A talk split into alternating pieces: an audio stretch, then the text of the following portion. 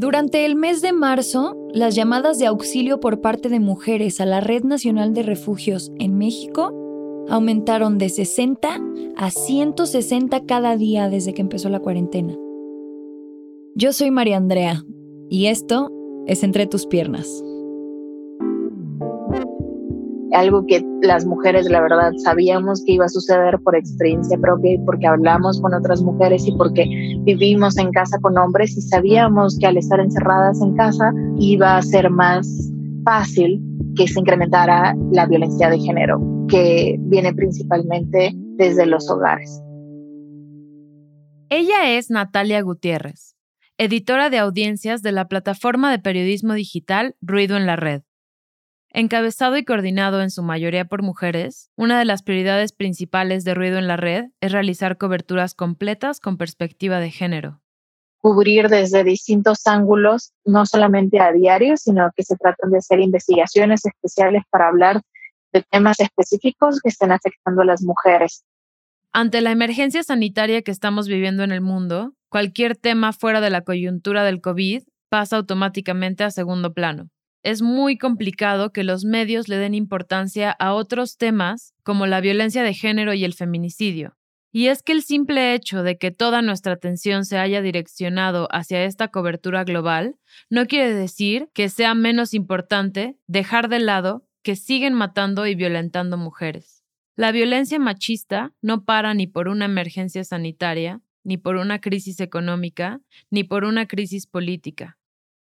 Creo que al final una emergencia sanitaria no debe ser la excusa para recortar aún más los derechos de cada persona. Entonces sí creo que ya deberíamos de dar como un poco más de espacio a estas historias que siguen sucediendo, ¿no? Y, y a que también nosotros como sociedad digamos, oye, o sea, si hay una emergencia, pero no puedes tratar así a las personas que trabajan como las trabajadoras sexuales, también tienen derechos y necesitan cuidarse y no puedes como agarrar sus casas de repente solo como por el contexto de la emergencia. Entonces yo espero que veamos cada vez más este tipo de historias, no solamente como el número de muertos sobre el coronavirus, sino todas las historias que hay detrás, las historias humanas, que son al final las que nos llegan a nosotros. Conforme avanza la pandemia, muchos hoteles de la Ciudad de México han tenido que cerrar sus puertas dejando a decenas de trabajadoras sexuales en situación de calle. Esto es solo un ejemplo de los muchos grupos que se han visto afectados y desplazados por la crisis en México. Que el privilegio no nuble tu empatía. En las últimas semanas hemos visto al capitalismo tropezar con sus propias trampas y a la naturaleza seguir su hermoso curso. Muchas personas nos hemos dado cuenta de la cantidad de daño que le podemos hacer a nuestro entorno, mientras estamos aisladas para no contagiar a otras personas de un virus que no sabemos si tenemos. ¿Recuerdan que desde entre tus piernas les advertimos que estamos al borde del colapso mundial? Bueno, pues igual y ya es oficial. En los últimos 30 días hemos visto caer sistemas económicos, políticos y sociales en México y en el mundo. La madre naturaleza ha cobrado sus facturas de formas muy peculiares. Ha expresado que está cansada de las personas y de su inconsciencia y nos está gritando que paremos. Como habitantes del mundo, las personas tenemos responsabilidad de actuar ante situaciones de crisis como estas.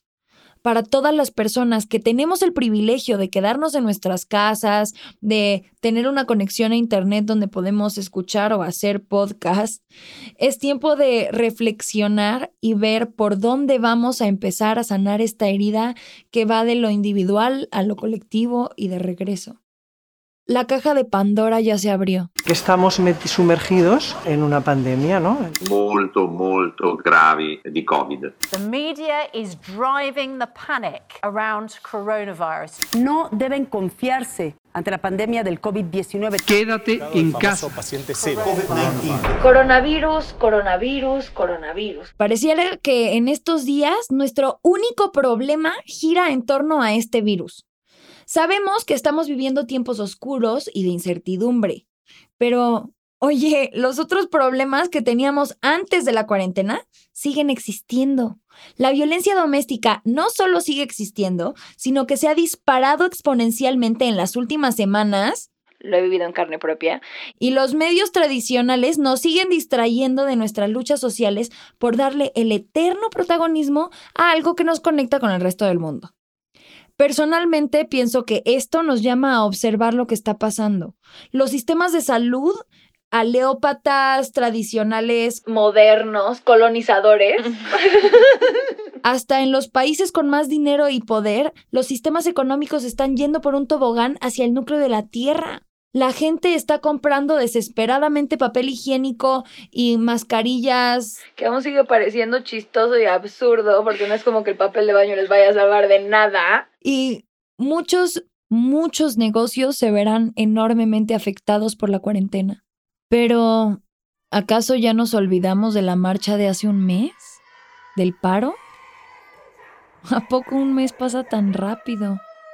Por eso esta es una revolución de las mujeres imparable, pacífica, absolutamente cargada de justicia que nadie va a poder contestar.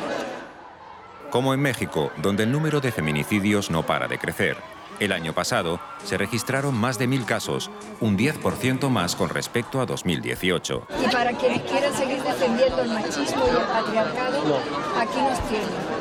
A las mujeres jóvenes, a las mayores, a las mujeres que cada día se han convencido de que el feminismo es la propuesta que tienen para profundizar su condición de ciudadanas. Y a tantos hombres. Quien nos está violentando son esta cultura machista que genera y que da oportunidad para que se sientan con el derecho de privar de la vida. Sus sueños era abrazarla, besarla y que un día ella fuera, fuera quien quisiera ser, cumpliera sus sueños. Simplemente el dolor que sentimos no se puede expresar. No hay palabras. ¿por qué estamos en la marcha, hija? Porque quiero aprender nuevas cosas para que tenga derechos y para que nunca me deje de los hombres.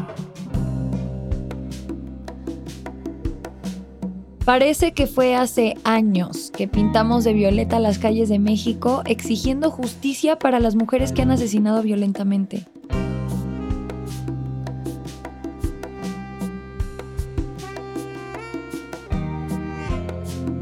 Parece que fue hace años que salimos a gritar los nombres de Dolores, de Verónica, de Victoria, de Fabiola, Lucero o Nancy. Parece que fue hace años que gritamos en unísono justicia para Fátima, una pequeña niña de 7 años que un tipo torturó y asesinó en febrero de este mismo año. Y lo de Ingrid. Y lo de tantas otras que no se nos olvide lo que pasó hace un mes. Y es que al día de hoy nadie está hablando de la explosión social que vivimos las mujeres el 8 de marzo pasado. Madrid, Moscú, Brasilia, París, Islamabad en Pakistán, Bagdad, Pasarcule en Turquía, Manila en las Filipinas, Lima, Santiago, Bogotá, Ciudad de México, por nombrar algunas ciudades que manifestaron su rabia, su dicha, su alegría, su poder. Las mujeres estamos listas para tumbar el patriarcado. ¿Y ustedes? Hace un largo, eterno, ansioso y preocupante mes, las mujeres salimos a las calles a celebrar nuestra existencia a hacer las paces con otras mujeres, con nosotras mismas, a defender a nuestras hermanas que han sufrido violencia doméstica, de género, política, sexual, a exigir justicia por las que ya no están, y vaya que fuimos muchas. El gobierno de la Ciudad de México contó que aproximadamente 80.000 mujeres asistimos a la marcha del pasado domingo 8 de marzo. Descubrimos algo muy poderoso el pasado 8M. Fuimos niñas, adolescentes, mujeres jóvenes, señoras, tías, abuelas, bebés en carreolas, fuimos todas las que pudimos. Y eso fue hermoso. Exigirle a las mujeres que protesten de cierta forma es otra capa de violencia contra ellas, que es nuestra responsabilidad completamente y que debemos desmantelar. Puede ser porque es una falacia ad hominem al criticar la forma del mensaje, pero no su fondo. O porque es tone policing, que es una forma de silenciar y de proteger al privilegio, haciendo creer que las emociones y la razón no son compatibles. O que hay alguna forma correcta de protestar. Esta es una cápsula informativa para que dejes de decir, esas no son formas de manifestarse. Cuando ocurre una marcha, cuando se abre una convocatoria para defender cualquier lucha social, una poderosa frase frecuentemente sale a la luz. Lo personal es político.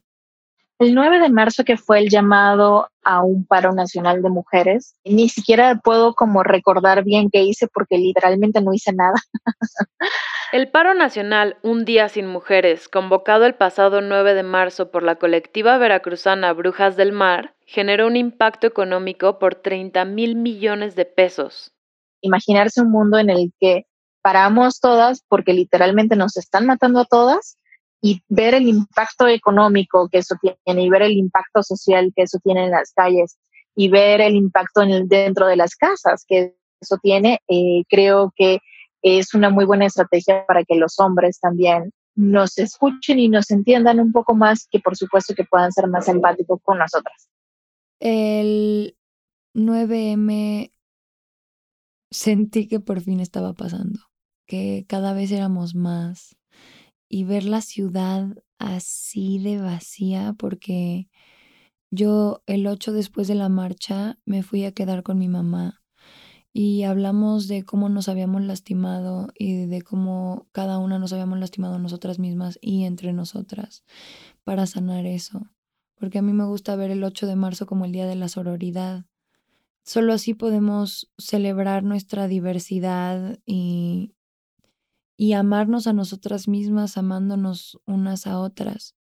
Ya hablando específico de la marcha del 8 de marzo, nos pusimos todos de acuerdo, siendo la mayoría mujeres, para irnos a marchar con una organización que se llama PUM, que son las Periodistas Unidas Mexicanas.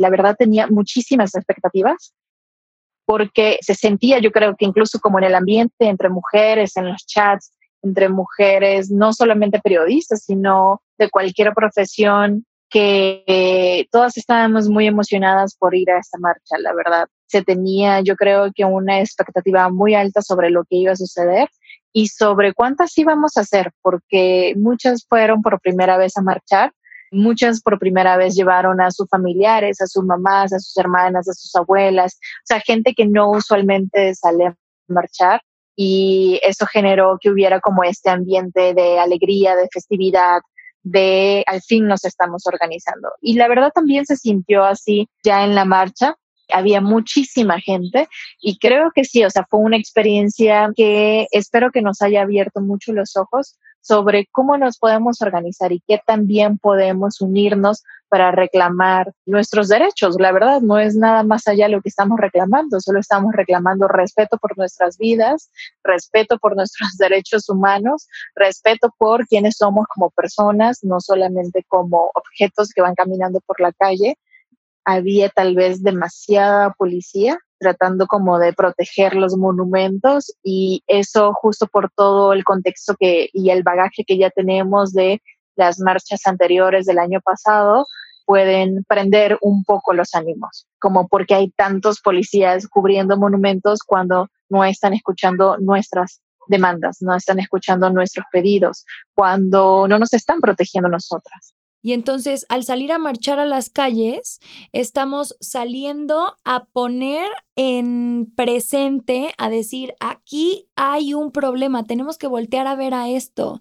Creo que en cierto punto sí hemos logrado a través de todo este discurso y de toda esta conversación que se ha abierto en distintos lugares de la agenda pública, sí hemos logrado llamar la atención para que también otras mujeres se sumen y más importante para que los hombres entiendan cuáles son las exigencias que estamos pidiendo y que no se trata de que es algo en contra del género masculino, sino en verdad de que nos respeten como las personas que somos, no más. ¿Por qué seguimos en un sistema que explota el trabajo de las mujeres invisibilizándolo? Y cuando hablo de estas cosas y digo, oigan, es que hay una opresión sistemática, la que está enojada soy yo y la que tiene que resolver sus pedos con el mundo soy yo porque yo me tengo que acostumbrar a cómo son las cosas y entonces lo que me falta es una buena verguiza y que me den unos hijos para que sepa entonces lo que es el amor. A nosotros nos, nos están matando gente que nos conoce porque somos mujeres. Nos están matando porque no hay una autoridad que se preocupe en investigar nuestros asesinatos con una perspectiva de género y entendiendo que hay todo un sistema estructural que está protegiendo a los hombres que nos están matando porque quieren. Si les dijera cuánta gente me ha dejado de hablar, cuánta gente me ha bloqueado, cuánta gente se ha enojado profundamente conmigo porque dije, ya no más, ya no lo voy a tolerar, ya no puedo estar aquí haciendo como si nada y ya no voy a tolerar tu misoginia, ya no, ni siquiera la mía. Creo que igual la emoción de la marcha del 8 de marzo se conjugó un poco con también la emoción de ver o la expectativa de ver si muchas mujeres iban a parar. Por supuesto que se entiende que no todas las mujeres pueden parar por cuestiones económicas, familiares, personales, etcétera, pero sí, sí fue un movimiento que creo que sí logró colarse en la agenda pública y que hizo el llamado para que sí muchas mujeres este, lo tomaran en cuenta. Entonces, esa misma expectativa que venía de la marcha se conjugó el lunes y recuerdo que estaba muy tranquila, muy tranquila porque sabía que mucha gente muchas mujeres también iban a sumarse,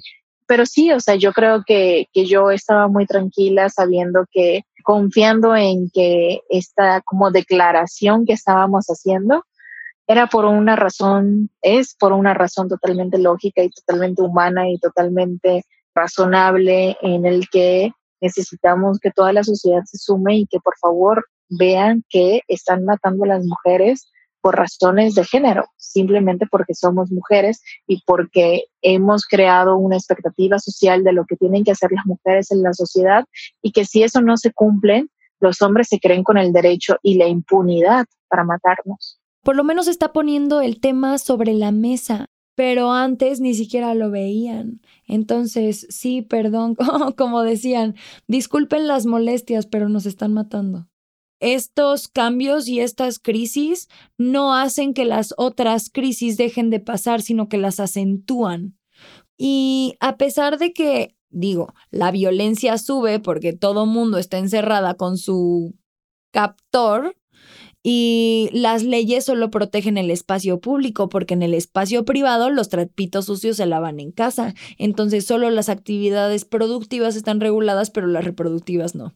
Y tampoco debemos olvidar que las situaciones de género, de derechos humanos, no pasan de moda, no se van de aquí. Lo que exigimos hace un mes sigue estando sobre la mesa. Y estas crisis sirven para hacer una reflexión de dónde estamos, qué estamos haciendo, qué es lo que podemos corregir y cómo podemos entretejer redes, dónde vemos la falta y en vez de echar culpas afuera, ver yo qué puedo hacer, con quién me puedo sumar, qué solución podemos dar a nuestra comunidad para que de verdad podemos aspirar a algo mejor. Porque de aquí, esto es donde empieza la crisis. El equipo de Entre tus piernas está buscando respuestas y queremos encontrarlas de la mano contigo. Queremos saber cómo le podemos poner un alto a la violencia. Y si tienes algo más que decirnos o tienes ideas de episodios o hay temas que te gustaría que tratáramos, escríbenos al WhatsApp de Entre tus piernas, número 55 48 01 80 78. Hace unos meses salieron a la luz varios casos de policías que abusaron sexualmente a menores de edad, y ciudadanas y colectivos feministas marcharon el 12 de agosto hacia la Secretaría de Seguridad Pública de la Ciudad de México. Ahí, el secretario de Seguridad Ciudadana Jesús Horta fue bañado en brillantina rosa, convirtiéndose este polvito en el nuevo estandarte del movimiento feminista en México. Después de que la jefa de gobierno Claudia Sheinbaum aclarara que no iban a caer en ningún tipo de provocaciones, se convocó a asistir nuevamente el 16 de agosto a la Glorieta de Insurgentes, donde miles de mujeres marcharon para exigir justicia y se aclaró que si tocan a una, nos tocan a todas. Si quieres saber más sobre esta marcha y el contexto de violencia machista que se vive en México, escucha Calladitas Nunca Más un podcast escrito por Inger Díaz Barriga Leal y presentado por Univisión.